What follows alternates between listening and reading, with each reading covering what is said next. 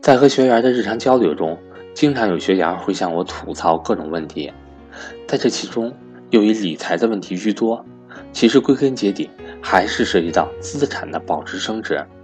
在学员吐槽的这些问题中，也有很多的共性，所以特意归结出三种情况，在这里和大家分享一下。我相信大多数人的一生中都会遇到。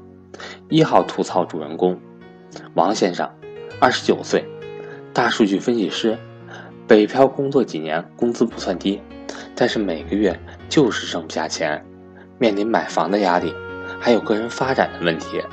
虽说现在做的还不错，但对未来充满焦虑，不知道该如何使资产升值，拖拖拉拉的也看了很多书，感觉零零碎碎的，最后还是不知道怎么做。股票、基金买卖心里都没有底，而且工作也分了心。二号吐槽主人公刘同学，八零后，孩子已经上了小学。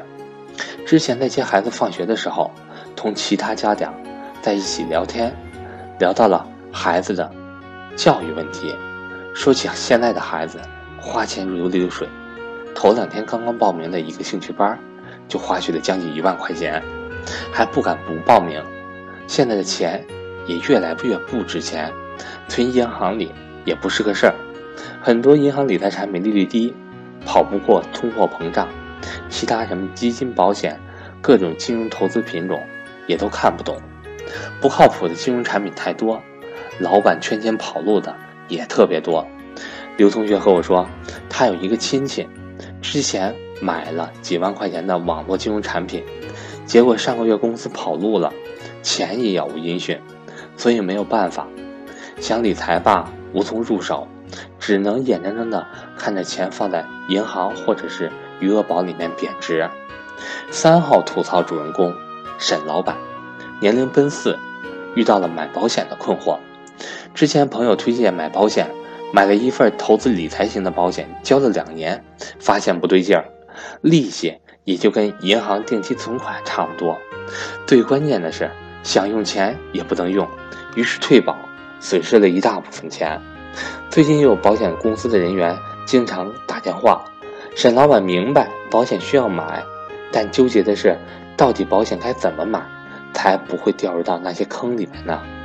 说到这里，我想问问大家，你是不是遇到过同样的困惑呢？一，没有理财的观念，月光族或者是瞎投资族，没有规划。更别提通过自己的努力成家买房了。二，知道要理财，但不知道如何配置自己的资产，对外外界的投资产品也不了解，所以要么全部放在银行，要么就全部放在余额宝。三，外面的金融陷阱太多，一不小心就掉入到别人精心布局的坑里，有些机构甚至已经跑路，自己的钱打了水漂。只能当做花钱买教买教训。如果是的话，请你再往下听，听我简单的分析一下这些问题。虽然我们可以逐一帮助咨询解决，但是能帮一时，却帮不了一世。俗话说得好，授人以鱼不如授人以渔。最好的办法就是靠自己的积累、学习知识经验来解决。那么，如何获得自己的知识经验呢？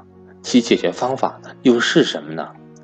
一，多读书，多读一些理财入门类的书籍，让自己具有基本的理财知识，比如说《穷爸爸富爸爸》、彼得林奇的成功投资、聪明的投资者等。也可以通过网络学习一些基础的知识，这样的学习方式有利有弊。利就是成本很低，上手很快；弊就是杂乱无章，错综复杂。二。向身边的高手请教。如果您身边有比较会理财的达人，那么这是一个最简单有效的方法。但是请注意，向他请教时的方式方法、时间长度，毕竟你们聊的是理财，这不是一个简单的话题，而且对方也有很多事情，不可能长期帮助处理你的私人问题。三，空出时间，系统化的学习。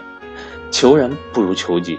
如果你没有那么多精力去碎片化学习理财知识，身边也没有理财达人可以请教，却又想参与到投资当中，为什么不考虑花一些时间和金钱来系统学习一下呢？赵正宝老师有系统化的理财课程推荐给你，格局理财初级班就是基于赵老师长久以来的投资实践和总结，主要讲的是基础且全面的投资理念及投资方法，帮助你远离金融陷阱，精选升值资产。